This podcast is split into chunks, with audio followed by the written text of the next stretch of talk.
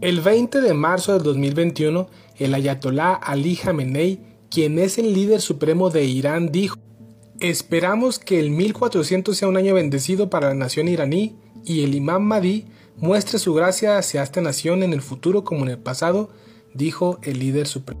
Esta fecha es importante ya que para ellos es el año nuevo y coincide con el equinoccio de primavera que celebraban los mayas. La pregunta es, ¿quién es el imam Mahdi?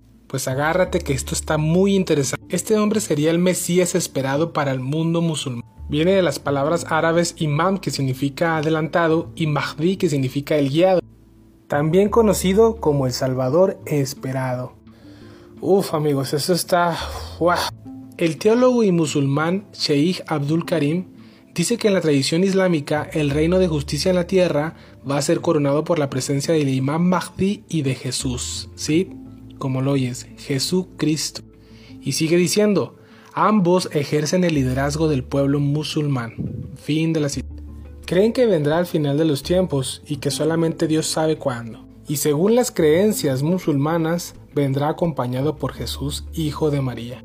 El pueblo musulmán no cree que Jesús sea el hijo de Dios, ya que el Corán enseña, para Dios Jesús es semejante a Adán, a quien creó de tierra y a quien dijo sé y fue, según el Corán 3.59. Entonces Jesús es visto como un maestro y un guía para la gente, ya que para el Islam Jesús es un representante de Dios, al igual que el imam Mahdi.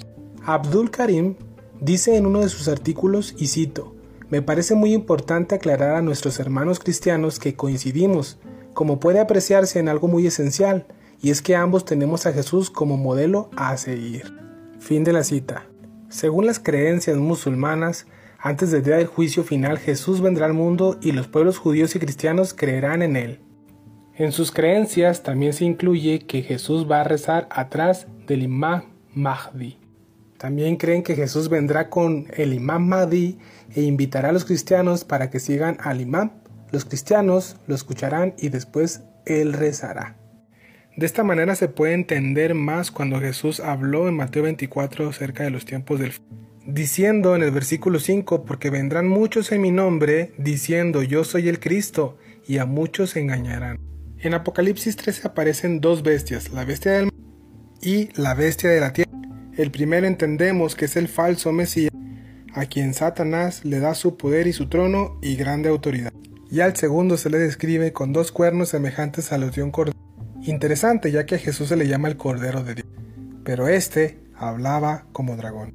Este último ordena que se ponga la marca de la primera bestia. Deja que te cuente algo. ¿Quiénes somos? Existimos con el propósito de bendecir y ayudar a nuestra audiencia a crecer integralmente como persona. Creemos en la verdad absoluta que hace libres a los hombres. Nuestra misión es invertir tiempo para crear contenido que pueda bendecir y equipar a nuestra audiencia. Deseamos que la actual y próxima generación cuente con todas las herramientas necesarias para crecer integralmente. Para ello, creamos programas, artículos y proporcionamos los necesarios gratuitamente. Apóyanos compartiendo nuestro material hoy mismo convirtiéndote en nuestro colaborador de contenido. Forma parte de un grupo de gente que se ha propuesto cambiar las cosas y de una red lo suficientemente sólida para crear un cambio positivo en las vidas de las personas.